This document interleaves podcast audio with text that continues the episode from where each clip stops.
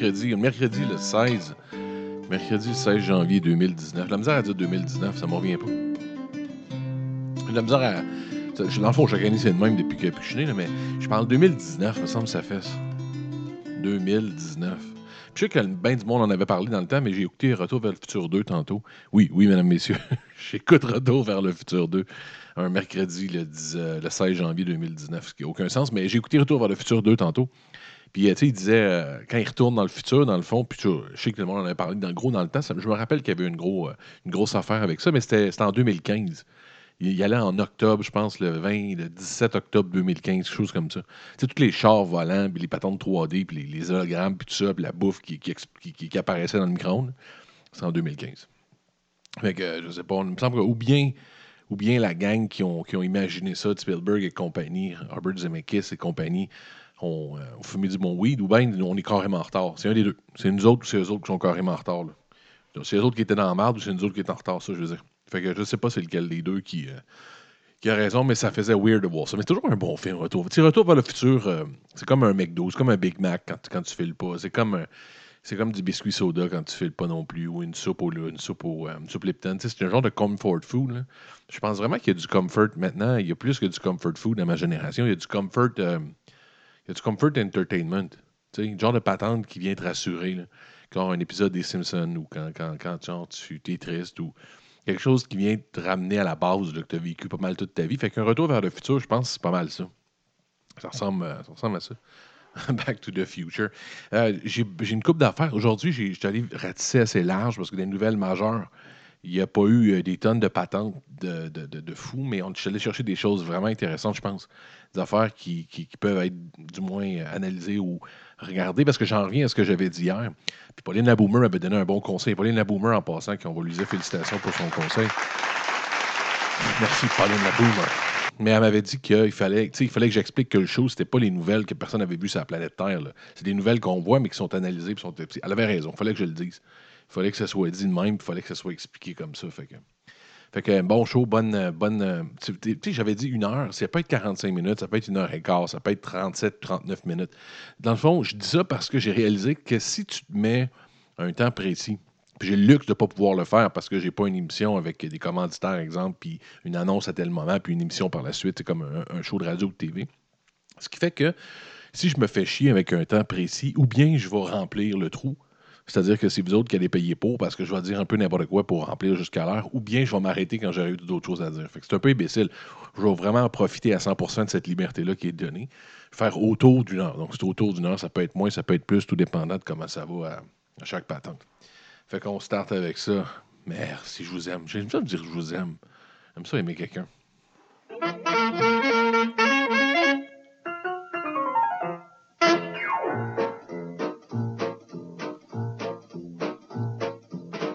Porte casune con un stemma a rete, una cuppulella che vi si era alzata, passa scampanianna pattuleta, Quelle belle tour. C'est dur à dire.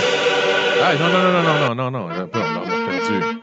Ah, shit, tu es parti l'autre tour d'après, mais c'est pas grave. Quelle belle chanson. C'est dur à dire. Tu au americano. au americano. Je me rappelle plus exactement ce qu'il dit, même. C'est une, belle. Puis en passant, cette chanson-là, moi, je ben, l'avais entendue à gauche puis à droite, mais elle a une résonance particulière pour moi. Si vous n'avez pas vu ce film-là, je sais pas, j'avais longtemps que je ne l'ai pas vu par contre. Je ne sais pas s'il ressort bien encore, mais je pense que oui. C'était l'énigmatique The Talented Mr. Ripley. Mr. Ripley. The Talented Mr. Ripley. L'énigmatique M. Ripley, je pense en français. C'est avec Jude Law, qui fait un genre de milliardaire, un fils de milliardaire qui vit sa vie, euh, une espèce de playboy dans le sud de l'Italie. Puis tu euh, lui qui faisait Good Will Hunting.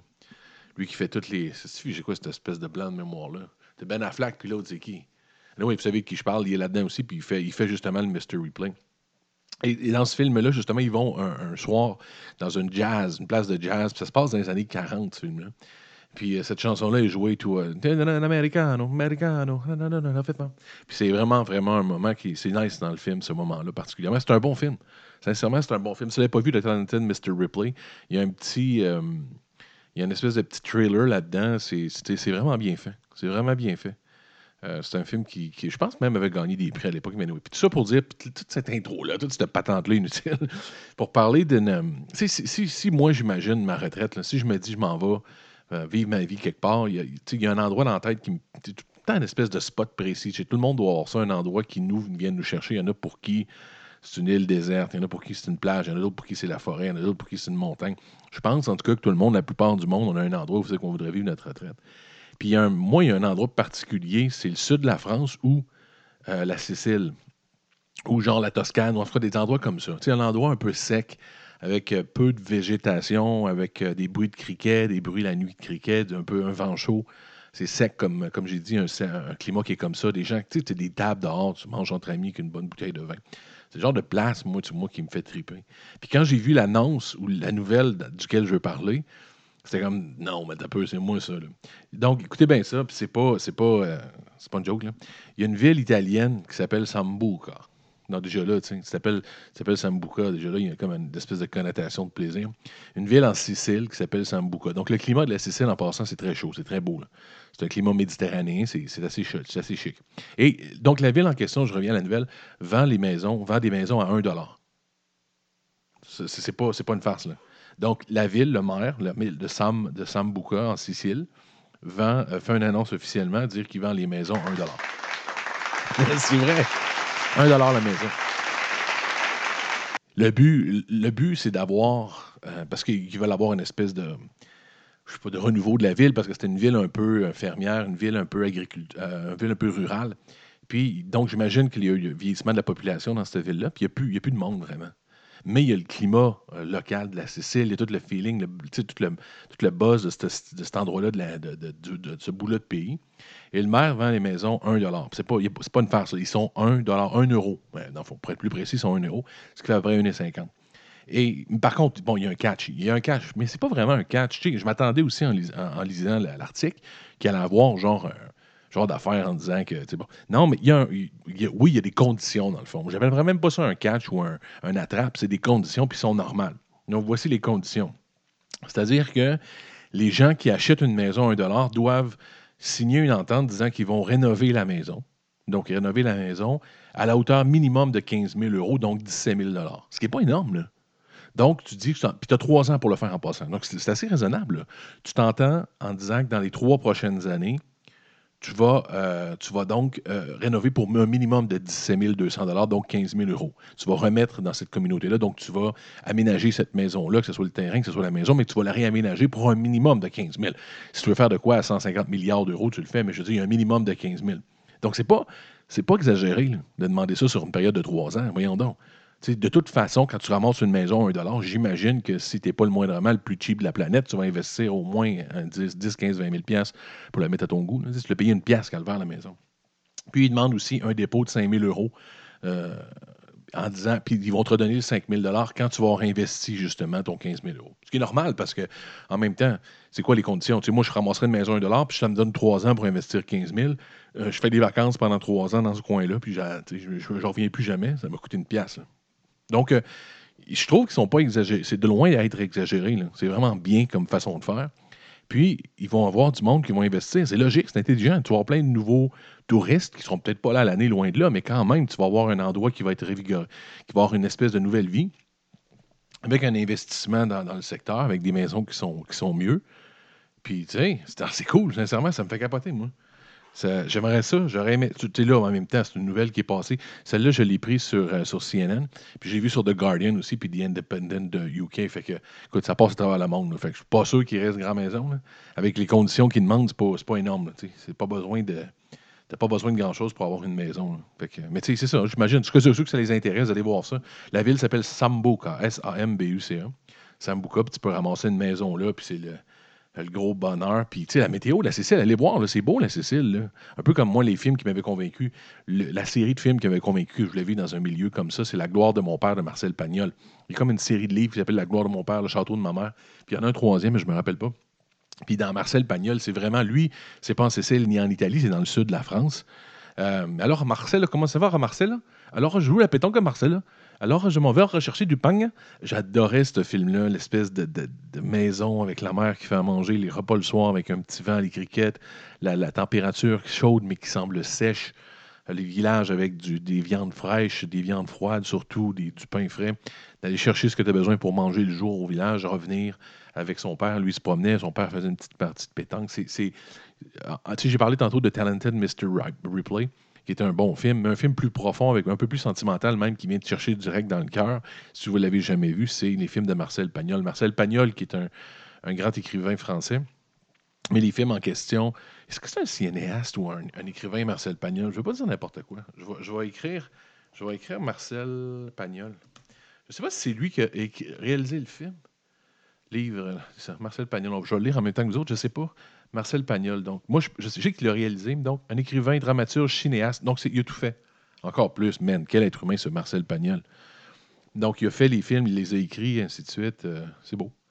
Euh, donc, c'est ce, que je vous suggère. Allez voir, ben, premièrement, le talent de Mr. Ripley, c'est facile à aller chercher. mais, si vous voulez chercher quelque chose de plus, comme j'ai dit, plus touchant, plus profond, avec une espèce, je vous dis, vous allez tomber en amour avec ce coin-là du pays, je pense, en tout cas. Si vous êtes comme moi, vous allez tomber en amour avec ça. Euh, donc, euh, c'est ça. La, gloire de mon père, le château de ma mère. Ça commence par la gloire de mon père, le château de ma mère. Il y en a juste deux, dans le fond. Ça, en deux, vraiment en deux tomes. Non, il y en a juste deux. Il y a la gloire de mon père et le château de ma mère. Donc, c'est ça. C'est vraiment nice. C'est vraiment intéressant. Je vous suggère ça. Puis en plus, si vous avez en plus, après le film, ramasser une maison dans cette merveilleuse ville-là, si vous avez 5000 pièces de dépôt, 5000 euros de dépôt à donner, puis, euh, puis le, le, kit, je sais pas, là. Il me semble que oui.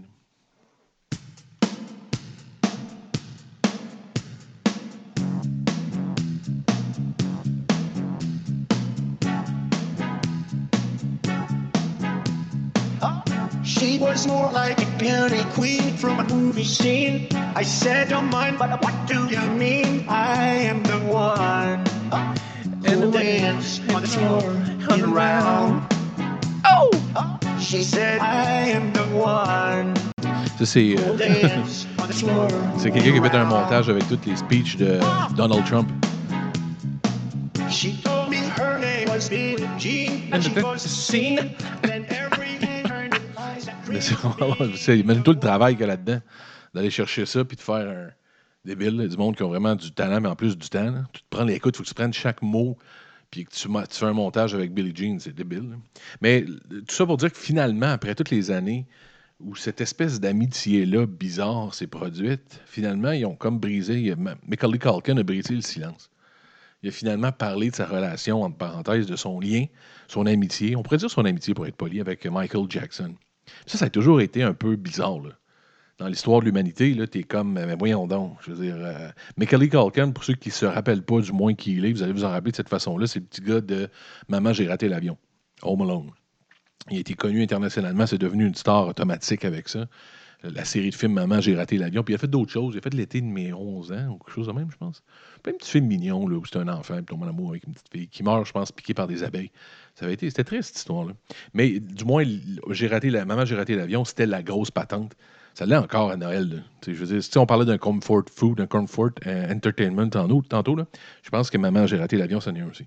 moi, j'aime ça écouter ça. Euh, je sais pas, son frère imbécile, le gros cas avec la, la, coupe brosse. Euh, tout le monde qui s'en sac dans la famille, puis lui qui se fait un buzz. Même le 2 est bon, c'est rare. Hein. D'habitude, D'habitude, tu sais, quand tu fais des sequels, ça diminue. Mais le 2 à New York, il est original, il est bien fait. Puis il y avait, il y avait un, caméo qui a été fait par euh, Family Guy. J'aime bien Family Guy. Je commence à. Fait un bout de temps. je commence à être un petit peu moins fervent de Family Guy, mais j'ai toujours aimé Family Guy. Puis dans un épisode de Family Guy, c'est tellement drôle. En tout cas, c'est mon humour à moi. Qui ne trouveront pas ça drôle, mais tu les vois, les voleurs qui rentrent dans la maison euh, justement, comme dans le film, il regarde, la poignée est chaude, il attention, la poignée est chaude. Tous les petits pièges poches qu'un enfant peut faire, il passe à côté en disant Voyons, c'est quoi la joke On est des voleurs, on n'est pas des enfants. Finalement, lui, il arrive en haut de la, il en haut de l'escalier, Michael Culkin, dans le comique, puis il dit Ah ah, j'ai une grosse araignée. Puis le gars, il pogne son, son revolver, paf, il tire, puis il déboule. Qu'est-ce qui aurait arrivé dans le fond dans la vraie vie si un petit gars de de 7 ans, 8 ans avait réussi à, à, genre de booby trapper de sa maison, qu'est-ce que ça aurait donné? Les, gars, ils tirent, on dit quoi, joke? Anyway, ça, c'est une, une, parenthèse. Mais Macaulay Culkin, donc, en même temps, à peu près dans le même moment où il faisait ces films-là, avait du succès, est devenu profondément ami avec Michael Jackson. Et là, il y a un malaise. il y a un malaise euh, assez particulier avec raison. Premièrement, pourquoi? Parce que Michael Jackson, euh, Calvaire, avait 22 ans de différence avec ce jeune homme-là. Il était dans la fin vingtaine, euh, début trentaine. C'était, je veux dire, juste là, juste là, je pense qu'on peut arrêter au niveau du louche puis dire que, voyons donc, what the fuck, là. je veux dire, il était ami avec Michael Jackson. Michael Jackson, plutôt, était ami avec Macaulay Culkin. Qu'est-ce qu'un petit garçon de 8 ans peut t'apporter quand c'est pas ton fils?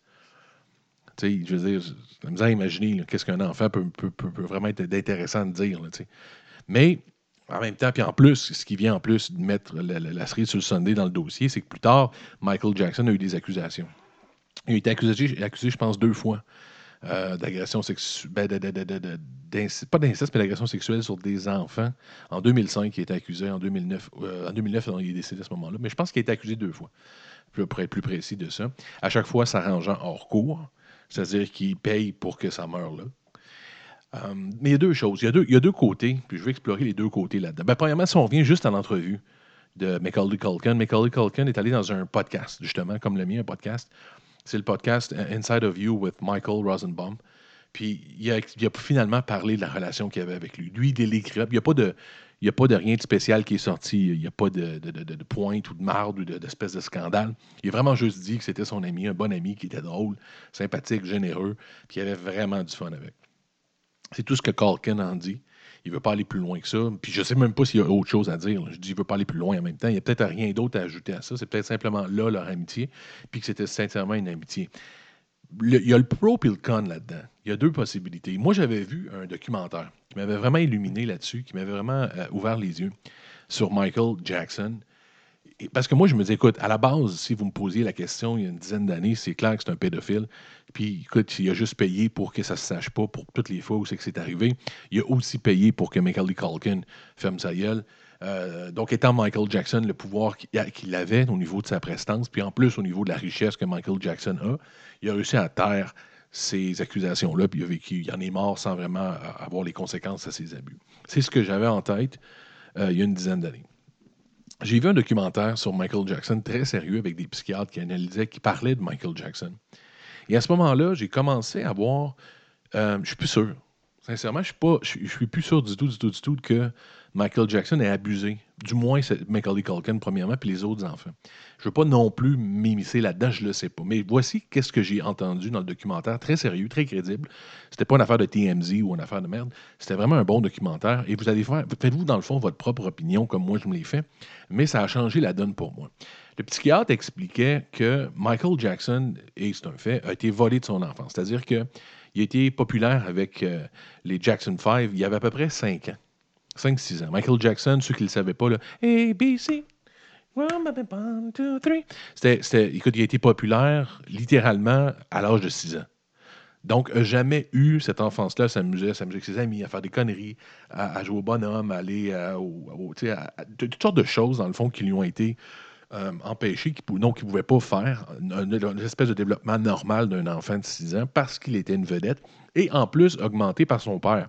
Le père qui était particulièrement, puis il y a un film je pense que beaucoup de monde a vu, où on voit son père être particulièrement vache, sévère, méchant, jusqu'au point de frapper ses kids. C'était un homme qui très, très, très euh, prenant, très imposant, qui voulait vraiment le succès, mais d'une façon particulière pour ses garçons.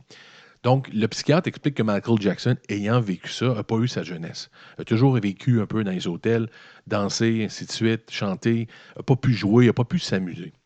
Et, avec la, violence de son père, puis aussi la, façon que ses, parents, du moins son père, le traitaient, il a eu certains sévices cérébrales, c'est-à-dire en se disant, en étant un peu traumatisé par ça, se, sentant toujours comme une machine, étant toujours obligé de performer, toujours obligé de danser, toujours obligé de chanter.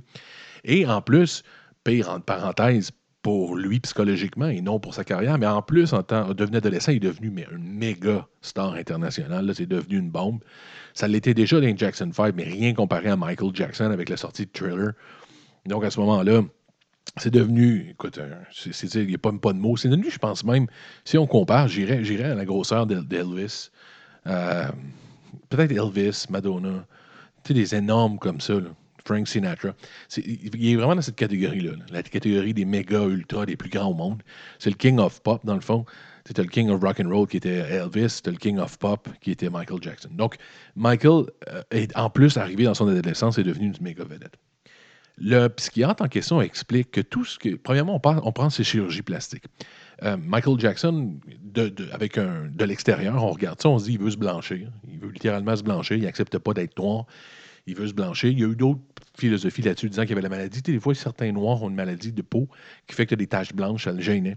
Il voulait donc enlever ça. La façon de le faire, de devenir tout blanc. C'est possible aussi. Mais ces chirurgies plastiques, quand tu regardes sa face de Keck, il y a vraiment un, visage qui, selon la majorité des gens de l'extérieur, sans les dire, il devient dégueulasse, Michael Jackson. Il est devenu, il est un monstre. Tu sais, j'ai le petit nez pointu. ça. Et l'homme e- expliquait, et de l'aveu de Michael Jackson aussi, Michael Jackson, ce qu'il voulait, ce qu'il faisait, c'est qu'il se transformait en Peter Pan. Et c'est très sérieux. Michael Jackson, et si vous connaissez Peter Pan, si vous connaissez le livre Peter Pan, on l'a tout entendu, on a tous vu des films de Peter Pan. C'est un jeune qui veut pas que les. C'est un, adulte qui s'en va dans le monde des, enfants, je sais pas comment ils s'appellent, mais des enfants qui veulent pas grandir. Et il leur demande, il les empêche de grandir dans le fond. Peter Pan s'arrange pour qu'ils restent jeunes tout le temps parce qu'ils veulent pas qu'ils fassent, euh, qu'ils fassent face à la vie adulte. Ce qui est très logique, ça fait complètement avec sa crainte de devenir un adulte, de vouloir revivre son enfance, que les gens s'en aillent pas de son enfance. Une espèce de psychose à la Peter Pan. Quand il a vu, euh, quand il a vu Peter Pan, lui, il a fait une psychose, il s'est senti comme Peter Pan, d'aller voir les enfants puis de s'assurer qu'ils vieillissent pas pour être bien dans ce que lui aurait jamais eu, dans le fond. Pour prouver ça, il y a plusieurs choses, il y a plusieurs facteurs qui prouvent ça. Premièrement, sa maison s'appelle Neverland. C'est le nom de son, de son espèce de château avec plein de jeux. C'est carrément Neverland. Donc, dans Peter Pan, l'endroit où les gens jouent, les jeunes jouent avec Peter Pan s'appelle Neverland. Donc, logiquement, lui, ce qu'il veut, c'est recréer Neverland, c'est d'amener les enfants là pour qu'ils ne vieillissent pas, pour que lui puisse revivre sa jeunesse. Donc, dans sa tête, selon le psychiatre, Michael Jackson a à peu près 7-8 ans. C'est l'âge qu'il a. Et on le voit dans les interviews vers la fin de sa vie. Il est bébé. Il est enfantin. La façon qu'il parle, qu'il rit. Tu vois qu'il y a un problème. Ce n'est pas un adulte. Il y a vraiment un côté bébé, enfantin à cet homme-là qui, qui est, qui est omniprésent, qui est malaisant. Donc, ayant reçu cette explication-là, lui, selon lui, Michael Jackson joue réellement avec ces jeunes-là. C'est-à-dire que pour lui, Michael Jackson, c'est même pas un désir sexuel ou du moins une domination, c'est un enfant dans sa tête et il veut revivre l'époque où il avait 7-8 ans avec Neverland et sa chirurgie. Il veut devenir Peter Pan. Ça, a beaucoup de logique avec tout ce qu'on regarde dans sa vie. Si tu me demandes si c'est plausible, je le pense sincèrement que ça l'est. Avec toute la façon qu'il a appelé sa maison, les chirurgies. Si on regarde la photo, il y a un petit nez pointu. C'est vrai, il essaye de reprendre le petit nez pointu. Si vous regardez les premiers dessins de Peter Pan, les premiers, les originaux, euh, Peter Pan a une espèce de petit nez très, très, très euh, pointu. Et c'est ce que le nez que voulait répliquer, que voulait refaire Michael Jackson. Donc, par la suite, les accusations, c'est sûr que je ne sais pas ce qui s'est passé. C'est plate si quelqu'un a été abusé à travers ça, je m'en excuse. Mais c'est aussi possible pour des gens autour de lui qui jouent de se dire, des parents un peu mal intentionnés à la longue, quand, quand exemple, Michael Jackson se tente, votre enfant n'est plus vraiment le bienvenu, de dire, ben regarde, c'est pas compliqué de dire que tu t'es fait pogner une fesse. Euh, Tout est louche dans sa vie. Fait que, on va juste dire que tu t'es fait prendre une fesse, mais on parle de millions et de millions et de millions. Donc, l'argent étant ce qu'elle est, ça ne me surprendrait pas non plus. Je ne dis pas que c'est jamais arrivé, je ne dis pas qu'il n'a pas abusé. Je dis juste que selon ce que le psychiatre avait expliqué, avec tout ce qui cor- concorde avec sa vie, la façon qu'il s'exprimait en public, le visage qui était rendu, le nom de sa maison, je pense vraiment que Michael Jackson vivait un trip de Peter Pan puis était lui-même un enfant dans sa tête. Je pense vraiment que la théorie est bonne, réelle. Puis c'est- c'est de l'aveu de Michael Jackson aussi. Lui-même voulait être euh, littéralement Peter Pan. Donc, c'est ça, Macaulay Culkin n'a pas parlé du tout d'abus, il a parlé d'une belle relation, il était bien, avec ce gars-là, il s'amusait, bien sûr, parce que c'est comme un kid, mais c'est un kid multimillionnaire. Euh, Macaulay Culkin aussi avait de l'argent, mais pas autant que Michael Jackson. Quand ton ami, c'est Michael Jackson, puis tu fais tout ce qui te tente, il n'y a rien qui t'arrête. Si tu veux faire 10 000 fois le tour de la même, du même manège, tu vas faire 10 000 fois le tour du même manège. Il doit être assez buzzant pour un kid.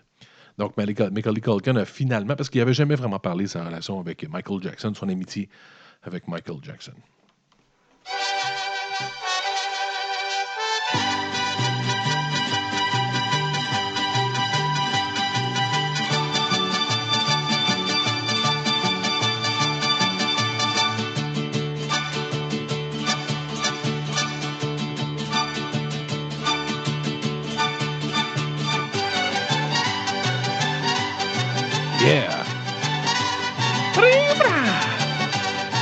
Rien plus mexicain. Je cherchais quelque chose qui faisait Mexique. Mexico. Excusez-moi aux gens de Mexico qui sont écœurés d'entendre ça. C'est genre, c'est comme si les gens de Mexique parlent de nous autres avec la bottine. Tu je veux dire, mais en tout cas, c'est le même. C'est Mexico pour nous autres. Quand on veut faire quelque chose d'assez gras, là, quand tu veux faire, tu veux surligner au marqueur, ben c'est ça. C'est le genre de musique qu'on met. Il y a une nouvelle qui est sortie, euh, sérieusement, à Fès dans le Dash. Quand tu dis, il y a des nouvelles des fois qui. Puis celle-là, je l'ai pris sur BBC, euh, la BBC, mais je pense qu'elle est ailleurs aussi. Mais, euh, tu sais, quand tu parles de fesser dans le Dash, à Fès dans le Dash. Du moins, moi, quand j'ai vu ça, il y a des choses des fois assez grosses. Tu te dis, voyons. Donc, dans ce cas-ci, c'est assez plausible en plus. On verra avec le temps. Le temps, euh, le temps va arranger les choses puis démontrer la vérité dans ce dossier-là. Mais il y a un bras droit de El Chapo. El Chapo. El Chapo qui était le Pablo Escobar des années 90-2000. El Chapo qui était l'énorme, l'énorme El Chapo Guzman lui qui était euh, le parrain, dans le fond, d'un gang mexicain, d'un espèce de drug lord, dans le fond, qui a été transféré aux États-Unis finalement parce qu'il n'arrêtait pas comme par hasard de réussir à s'échapper des prisons mexicaines.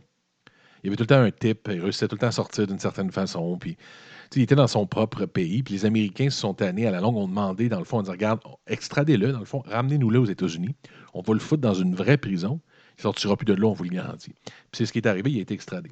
Mais il y a le bras droit, il y a un des bras droits de, de, de, Guzman qui s'appelle Alex Cifuentes. Alex Cifuentes. Lui qui est très crédible, ben, crédible pas au niveau de sa carrière de criminel, ça reste que c'est un criminel euh, connu, un criminel notable, mais c'était quand même logique au niveau de ses connaissances. De, c'était vraiment un bras droit de El Chapo. Et lui, lance quelque chose de débile, d'énorme. Il lance ça en l'air comme ça, sans. Je ne sais pas si les preuves sont là, mais du moins l'enquête va se faire. Il dit que l'ancien président du Mexique, et là, on ne parle pas des années 70. Là, on parle qui celui, le dernier, le dernier qui était là, qui était avec Trump récemment quand ils ont fait la signature. Il a fini en 2018. Mr. Peña Nieto. Peña Nieto. Le président mexicain Enrique Peña Nieto. De Peña Nieto, c'est sûr à dire? Peña Nieto. Donc, vous allez voir sa photo, c'est récent. C'est le, le, dernier, juste avant la nouvelle élection. Ça a été un président, ça a été le président du Mexique pendant plusieurs années, 2012 à 2018. Le bras droit d'El Chapo a dit qu'il a accepté, écoutez bien ça, le président euh, Peña Nieto a accepté un pot de vin de 100 millions de dollars de la part de El Chapo pour le sortir de prison. 100 millions de dollars. C'est pas, il y a eu une demande, il a accepté, il a reçu 100 millions de dollars en bribe, en, se faisant payer pour avoir des faveurs du, de El Chapo. À la base, on dit même, il va plus loin, il dit que les négociations avaient commencé, puis Peña Nieto voulait 250 millions, un quart de milliard de la part de El Chapo pour réussir à, effectuer ce que lui voulait.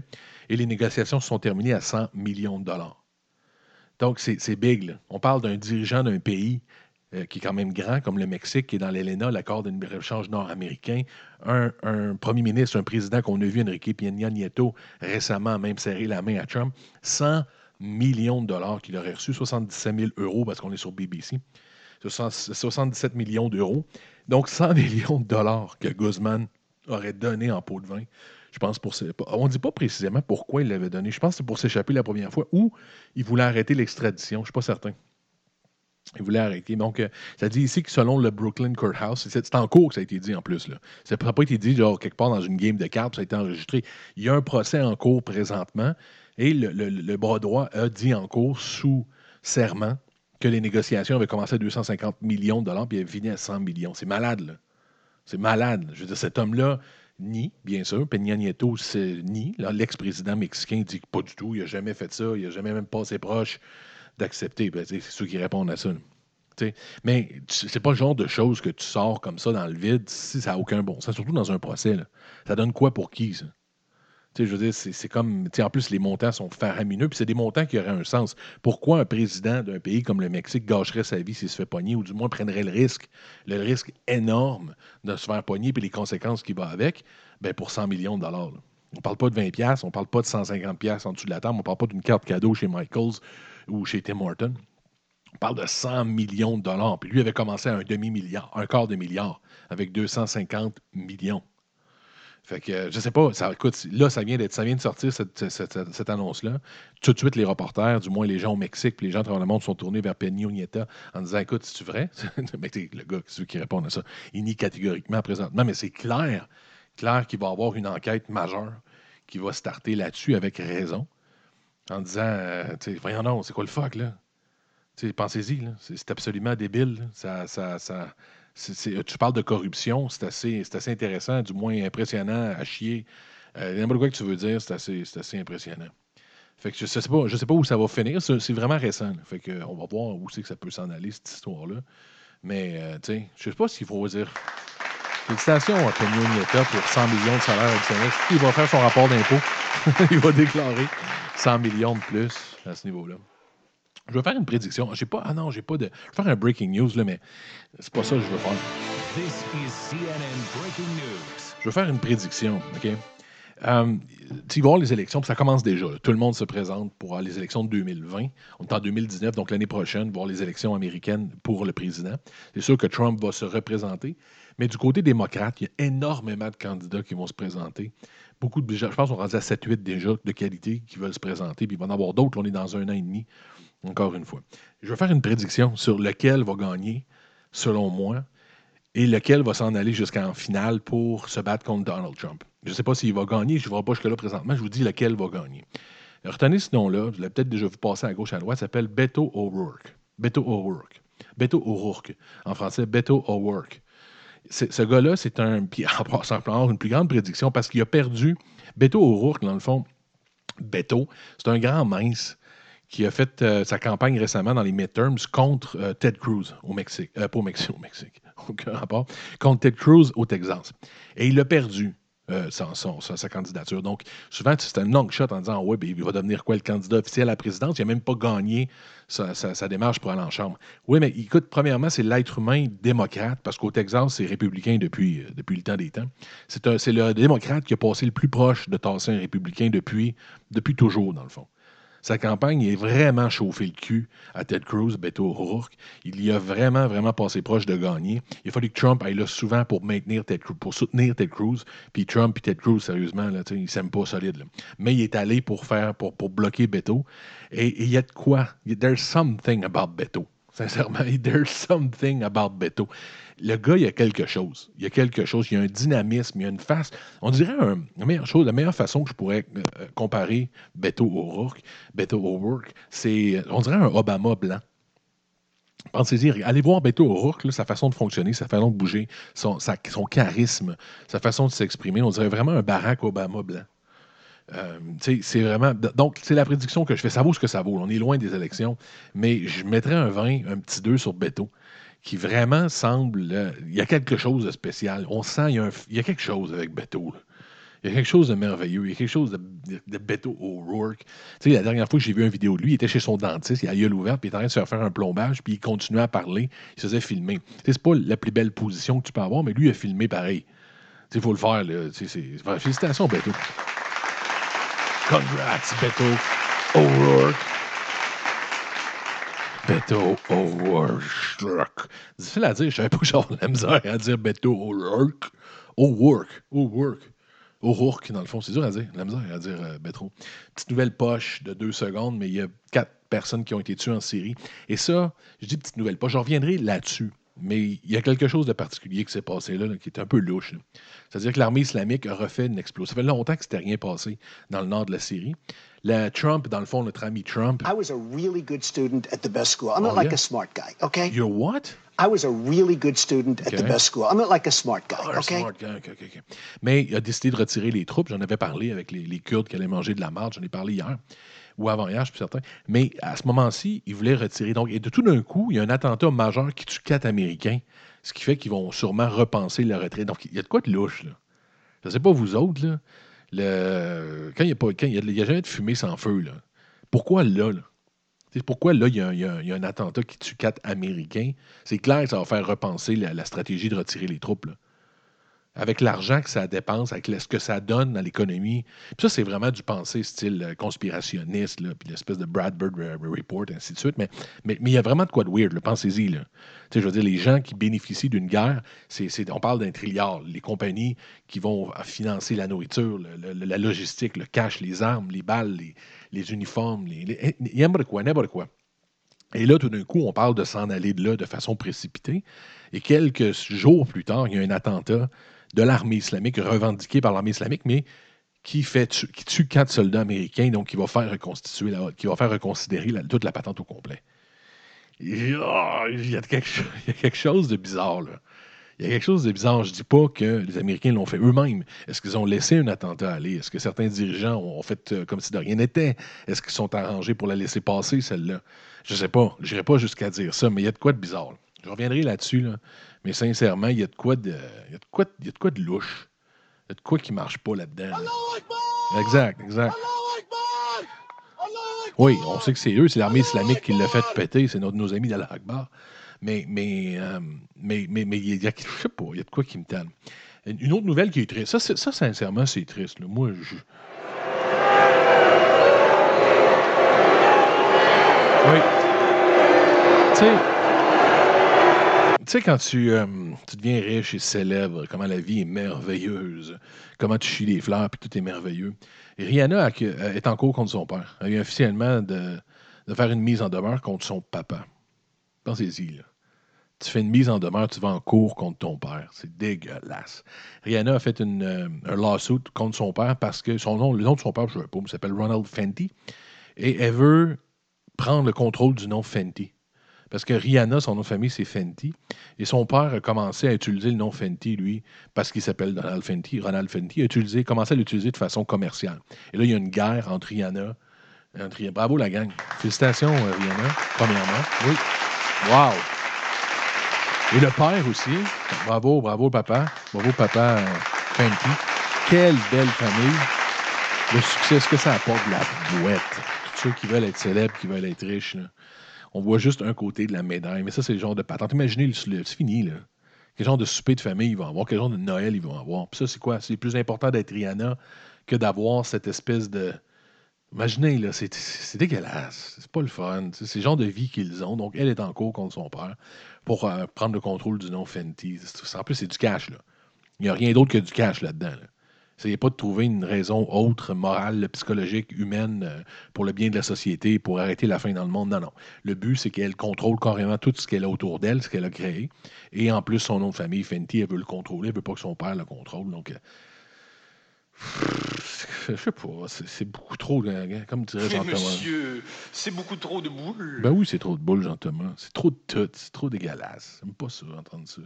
C'est une famille, c'est tellement important. C'est tellement, tellement, tellement important. Puis, ah, je sais pas, ça me donne mal au cœur d'entendre ça. C'est merveilleux. En parlant de Donald, en parlant de Donald, il y a une petite nouvelle rapide. I was a really good student at the best school. I'm not like Oh, a yeah? smart guy, okay? Ah, you're a smart guy. Il y a du monde qui ont catché comment fonctionnait euh, Donald Trump. Les gars de T-Mobile. T-Mobile aux États-Unis, T-Mobile qui est un des plus gros euh, fournisseurs de services cellulaires aux États-Unis.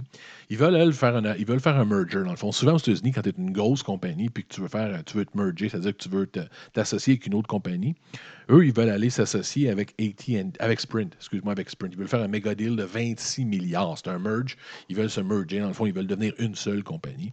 Quand tu fais ça, euh, je dis aux États-Unis, mais c'est partout dans le monde, les- tous les pays qui se respectent, il faut que tu passes par le conseil, puis il faut que ce soit approuvé par le gouvernement parce qu'il y a une espèce de loi antitrust qu'on appelle une loi anti-domination, qui fait que si tu deviens trop gros, tu vas tellement posséder le marché, qui fait que tu vas pouvoir contrôler le marché, puis à ce moment-là, tu vas pouvoir contrôler les prix. Donc, il y a toujours une espèce de, recherche qui est faite, puis d'a- d'acceptation, si oui ou non, on va mettre de l'avant, même si c'est- complètement légal et capitaliste, le gouvernement peut et le fait souvent dire non. Vous allez être trop gros, vous allez trop avoir de parts de marché. Et juste une petite parenthèse, les gens de Sprint sont assez intelligents. Ce que ça dit dans la nouvelle ici, c'est qu'ils ont tout réservé pour toute la gang de Sprint. Ils sont allés, dans le fond, voir le Congrès pour faire la demande, parce qu'il y a toute une espèce d'audition. Et ils ont tous pris leurs chambres, les chambres les plus luxueuses au Trump Hotel. Ils ont tous été au Trump Hotel. Ils sont tous dans ces chambres consommés, à prendre la, boisson, utiliser le minibar à fond, j'imagine. Et ils sont jour après jour après jour dans le Trump Hotel à dépenser dans les hôtels de Trump. Si quelqu'un qui a compris la philosophie, la façon de marcher de Deep Pocket Trump, d'enfant d'imbécile, d'égoïste de, Trump, qui regarde beaucoup plus son porte-monnaie et sa propre intérêt avant celle des Américains, ils ont fucking compris comment ça marche, les gens de T-Mobile. Félicitations, T-Mobile, de comprendre votre président. tant qu'à avoir un moron à la tête, on va l'utiliser dans notre, dans notre faveur à nous autres. On va utiliser notre meilleure carte, c'est-à-dire consommer dans ses produits, de se vautrer dans sa chambre d'hôtel. Puis le Trump Hotel qui est carrément à côté de la Maison-Blanche. Puis c'est pas les premiers, premières fois qu'un journaliste crie au scandale, parce qu'ils sont en train de faire une enquête justement dans le nom. Parce que le gars, il est mort de rire. Il fait venir des diplomates et il suggère aux diplomates de tous les pays d'aller dans son hôtel. Donc son hôtel est littéralement tout le temps plein avec des tarifs de malade. Si tu fais venir le dirigeant de la Suède, penses-tu que le dirigeant de la Suède, avec ses 100 suites qu'il a besoin pour tout son staff, va chialer contre le prix? Penses-tu qu'il va dire, j'aimerais avoir un rabais? Donc. Si tu lui dis que c'est 500 par suite par nuit, mais il va le payer là, avec l'argent des contribuables. Donc, il y a déjà une enquête là-dessus à savoir combien de monde Trump a envoyé dans son hôtel, même dans son affaire en Sud, quand il s'en va en Floride, Mar-a-Lago, je sais pas quoi, là, une espèce de, de- de- de resort à lui là, qui envoie tout le monde. Puis le monde paye quand ils vont là. là. Même le gouvernement américain, quand il envoie Trump là, il paye. C'est lui- c'est lui-même qui décide d'y aller, mais il fait payer les contribuables dans son hôtel. Donc, il a comme de quoi de dégueulasse à travers tout ça. Puis les gens, je peux dire que les gens de, T-Mobile, les gens de T-Mobile sont bright. ils ont comme dit, ils ont comme compris les autres en disant Ouais, on va la faire la game. Nous autres, on va consommer dans tes cochonneries. Après ça, on va aller te demander la, permission de merger. Ils savent très bien que Trump étant ce qu'il est, sa possibilité de merger va être assez, euh, ouverte. Ça va être assez open. C'est dégueulasse. C'est dégueulasse, mais c'est de même. Ça. Dernière nouvelle.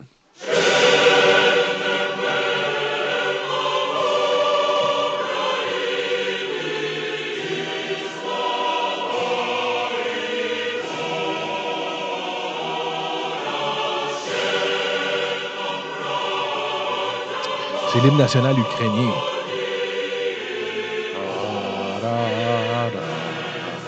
Tu sais, chante comme je la connaissais. ça. Oh, ah. J'ai aucune putain d'idée. C'est quoi l'hymne national ukrainien? Mais donc là-dessus, je veux pas, je vais revenir souvent là-dessus. Je veux juste faire un petit aparté. Il y a une nouvelle qui est sur l'Independent, qui est un excellent journal britannique, qui dit qu'il y a un- un énorme un haut placé russe à côté de Vladimir Poutine qui dit que l'Ukraine bientôt va cesser d'exister. Donc c'est majeur comme claim. Tu sais, quand tu parles d'une raison pour laquelle il avoir une troisième guerre mondiale, si tu regardes la raison pourquoi il y en a eu une première, le simple fait qu'un Serbe, un Serbe qui s'appelle Gabrielo Princip est allé tuer l'archiduc Franz Ferdinand, c'est la seule et unique raison pourquoi il y a eu le départ d'une première guerre mondiale, c'est que ce dude-là a tiré l'archiduc. Des fois, c'est des détails, c'est des petites conneries qui font que les choses dérapent. Et l'Ukraine en est vraiment une. Pourquoi?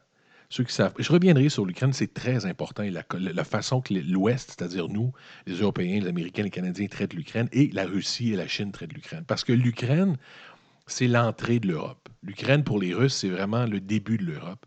Et tout le monde se bat pour avoir l'Ukraine de son côté. C'est-à-dire que l'Europe veut que l'Ukraine soit dans l'Union européenne, qu'elle devienne un pays européen. Et la Russie veut qu'elle garde son côté slovaque, qu'elle reste russe.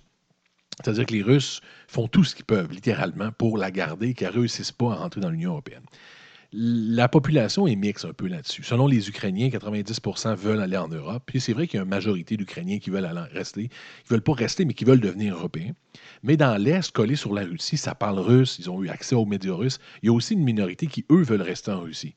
Veulent rester avec Papa Poutine, puis ils veulent rester dans ce coin-là. Donc, il y a une guerre depuis une couple d'années dans l'Est, c'est-à-dire que techniquement, entre parenthèses, c'est un groupe d'opposants au régime ukrainien qui se bat, mais tout le monde sait que c'est les Russes qui sont derrière ça. Il n'y a plus personne qui s'en cache. Les Russes envoient des masses et des masses de soldats et d'armées pour se battre. Et l'Ouest font la même chose. Les Américains ont investi à date un milliard de dollars en armement pour aider l'Ukraine à se défendre dans l'Est contre les Russes. Encore une guerre par proxy. On peut littéralement, puis il y a des- gens qui, qui reparlent de guerre froide. Il y en a une présentement, pas aussi forte que dans les années 80, 70 et 60, mais il y a une guerre froide qui est encore présente entre la Russie et les Américains. Il y a une coupe de conflits sur Terre qui sont euh, pas directement liés entre les États-Unis. On parle de la Syrie, lorsque la Syrie est allée aider à Bachar al-Assad et que les Américains, eux, ont bombardé. Il y a l'Ukraine principalement dont je parle, où les Américains aident les Ukrainiens et les Russes attaquent de l'autre bord. Donc il y a encore des guerres par proxy, c'est-à-dire des guerres par intermédiaire qui sont entre la Russie et les Américains. Et l'Ukraine, sincèrement, ça pourrait déraper. On parle d'un commentaire comme ça en voulant dire qu'il n'y aura plus d'Ukraine bientôt. Et c'est ce que les Russes essayent. Ils ont pris la Crimée, c'est-à-dire que de force, la Crimée qui est un port très important euh, pour la Russie, qu'ils n'avaient plus, qui était possédé par l'Ukraine, et par la force, littéralement, c'est-à-dire sans, sans, sans demander rien comme dans le temps. les bons vieux croisades ou les bonnes vieilles guerres sont arrivés là avec une force supérieure aux Ukrainiens et ils ont ramassé la Crimée en disant maintenant, Sébastopol, c'est à nous, la Crimée appartient aux Russes. Donc, il y a toutes des petites games qui jouent entre Poutine, l'Ukraine et les Américains. Les Ukrainiens voulant être européens, voulant de rentrer dans l'Union européenne, les Russes voulant les garder. Donc, c'est super chic. Il y a des commentaires comme ça explosifs en disant que bientôt l'Ukraine ne sera plus, en voulant dire que ça va être une, province russe. Euh, même chose de l'autre côté en disant que ça va devenir membre, de l'Union européenne. Ça joue freaking rough. Il y a eu récemment aussi une espèce de petit drame, entre parenthèses. Il y a des bateaux parce qu'il y a une passe où, justement, à cause de la Crimée, ça a réduit l'entrée des Ukrainiens. Les Ukrainiens ont de la difficulté à rentrer dans la mer intérieure parce que la Crimée était un lieu stratégique. Mais ils ont négocié en disant écoute, au moins on peut passer quand on veut. Vous avez pris cette, section-là, mais laissez-nous passer pour qu'on puisse se rendre dans nos bases. Ils ont dit oui, vous pouvez passer, mais en nous avisant. Bon, puis les Ukrainiens n'ont jamais vraiment accepté d'être obligés d'aviser. C'est un peu insultant quand on y pense. Vous dites, euh, tu exemple, quelqu'un qui euh, prend, ton cabanon de force, imaginez ça. Ton voisin arrive avec des guns, puis tu as 20 000 personnes, il prend ton cabanon. C'est rendu à lui. Déjà là que tu es en sacrament qui a pris ton cabanon. Puis qui, toi, tu lui dis, ben, regarde, quand je passe devant le cabanon pour aller chercher ma, ma, tondeuse, là, tu sais, au moins, laisse-moi aller chercher ma tondeuse. Il dit, oui, mais avertis-moi à chaque fois pour que je te laisse passer. Tu as le goût de dire, mange la marde. Je vais aller chercher ma tondeuse quand ça me tente. C'est exactement ce que les Ukrainiens ont fait avec leur bateau. Ils sont passés donc sans le demander en disant Regarde, on a le droit de passer, Calvaire, on ne va pas te le dire à chaque fois. Et ils ont pris en otage les marins qui sont encore en possession russe et les bateaux aussi. Ils ont saisi les bateaux. Donc il y a une espèce de petit conflit latent en Ukraine, entre l'Ukraine puis les Américains. Pas l'Ukraine, les Américains, mais l'Ukraine et les Russes. Les Américains, bien sûr, ont pris parti, les Européens aussi. Puis les Russes lâchent pas prise non plus. Puis il y a des commentaires comme ça disant que l'Ukraine n'existera plus bientôt. C'est assez alarmant. Ça fait dans le dash. Du, coup, du moins pour moi, je trouve ça assez impressionnant. On reviendra souvent là-dessus parce que Poutine, j'avais fait une analyse de Poutine. Et Poutine, c'est complexe. Au même titre que Donald Trump, c'est complexe. Au même titre que la plupart des choses sur Terre ne sont pas noires et blancs. C'est assez complexe pour bien des affaires. Poutine est un, un- mal nécessaire pour les Russes depuis une vingtaine d'années. Et je le pense sincèrement. Je- J'en ai parlé, j'ai fait une analyse complète là-dessus. J'en referai, j'en reparlerai quand les nouvelles euh, sont appropriées ou à propos. Mais Poutine était vraiment un mal nécessaire, devait ramener ce pays-là sur la map. Et pour le faire, c'est un pays de thugs, c'est un pays de bandits. Fait que qu'est-ce qu'il fallait pour ramener un pays de bandits à l'ordre? C'est un sacrement de bandits senior. Et euh, Vladimir Poutine est un, ban- un bandit senior. Il n'y a, pas- plus blan- bandit, pardon, pas plus croche que Vladimir Poutine, mais c'est ce que la Russie avait besoin. Un gars comme Gorbatchev était trop mou. Boris Eltsine, Boris Eltsine avait perdu le contrôle de la Russie après l'éclatement parce que c'était un gros mou. Il fallait un espèce d'ancien du KGB comme Vladimir Poutine, puis il l'a fait de façon euh, exceptionnelle. Donc, euh, c'est ça je voulais dire par rapport à ça. Juste, juste checker du coin de l'œil, continuer à regarder l'Ukraine du coin de l'œil, puis se dire que the fuck is going on avec ça? Puis oubliez pas, attends, on va remettre ça, c'était trop bon. Je l'aimais celle-là. C'est vraiment, le- pensez-y, c'est des, des citations de Donald Trump, bout par bout, qui fait la tune. C'est du déjà vu faire ça, là, mais celle-là, je l'avais jamais entendu. Yeah! She was more like a beauty queen from a movie scene. I said, don't mind, but what do you mean? I am the one who'll dance on the floor get around. She said, I am the one who'll dance on the floor get around. Toute chanson-là, en passant, ça a déjà vu les paroles. Là. Bou à Michael Jackson. Je dire, il y en a en scène, puis il dit que son, le kid n'est pas à lui, qu'il veut rien savoir. C'est ça que ça dit à la tune. Dégueulasse, va chier Michael là-dessus. Merci tout le monde, on s'en revoit demain. On s'en reparle demain. Merci d'avoir été là pour aujourd'hui. D'autres, plein de nouvelles, plein de patentes à jaser demain. Je vous aime profondément.